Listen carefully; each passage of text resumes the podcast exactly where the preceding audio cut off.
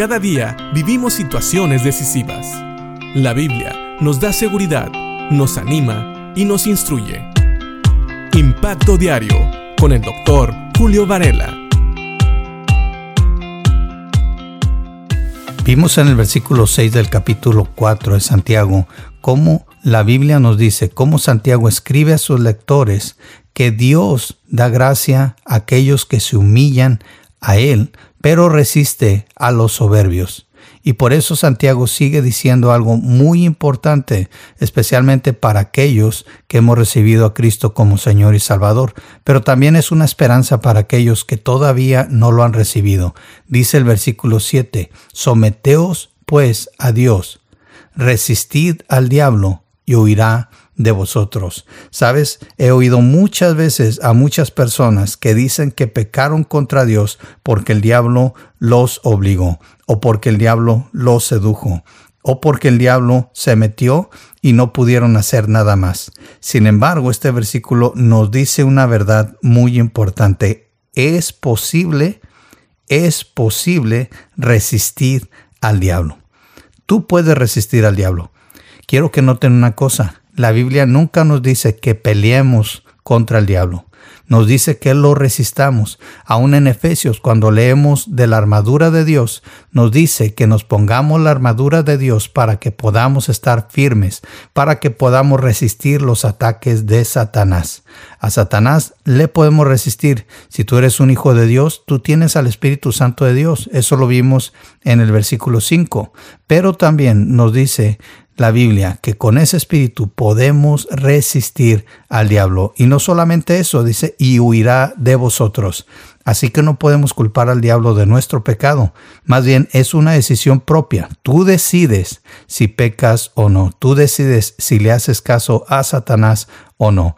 Podemos resistir al diablo. ¿Cómo? Fíjense lo que dice el versículo 8 de Santiago 4. Acercaos a Dios y él se acercará a vosotros Pecadores, limpiad las manos, y vosotros los de doble ánimo, purificad vuestros corazones. Es sencillo. Si tú quieres poder resistir al diablo, tienes que estar en comunión con Dios.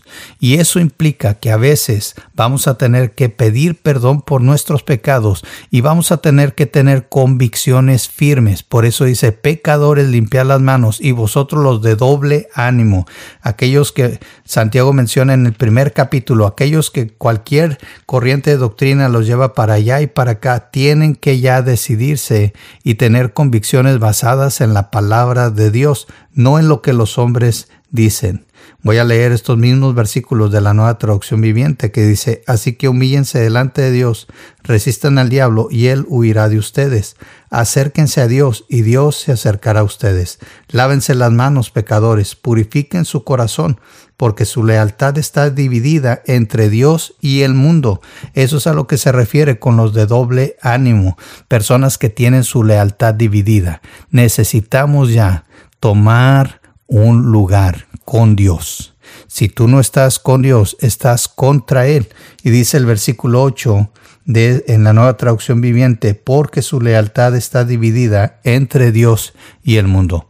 Esa es la razón por la cual a veces no podemos resistir al diablo, porque nuestro corazón está dividido, porque nuestra lealtad está dividida, porque no hemos limpiado nuestro pecado, porque no estamos en comunión con Dios.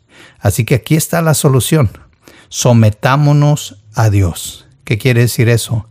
Lo que habíamos dicho, seamos humildes y rindámonos delante de la presencia de Dios, delante de su poder, y pidamos que limpie nuestro corazón de nuestro pecado y que nos dé convicciones firmes. Necesitamos poner raíces delante del Señor, en su palabra, en su Espíritu Santo, porque tenemos el poder de resistir al diablo pero a veces no lo hacemos. ¿Por qué? Porque preferimos el pecado. Porque preferimos estar divididos en nuestra mente, en nuestro corazón, en nuestros hechos, en nuestro pensar. Piensa en la palabra de Dios. Ama a Dios con todo tu corazón y verás que podrás resistir las tentaciones que vengan, no solamente de Satanás, sino también las tentaciones que nacen dentro de tu ser. Porque recuerda, puede resistir a Satanás, pero también tenemos que aprender a resistir la concupiscencia, esa inclinación a pecar que está dentro de nosotros. Piensa en esto. Si quieres vivir una vida en victoria, resiste a Satanás y decídete a seguir a Dios con todo tu corazón, con toda tu alma y con todas tus fuerzas. Que Dios te bendiga.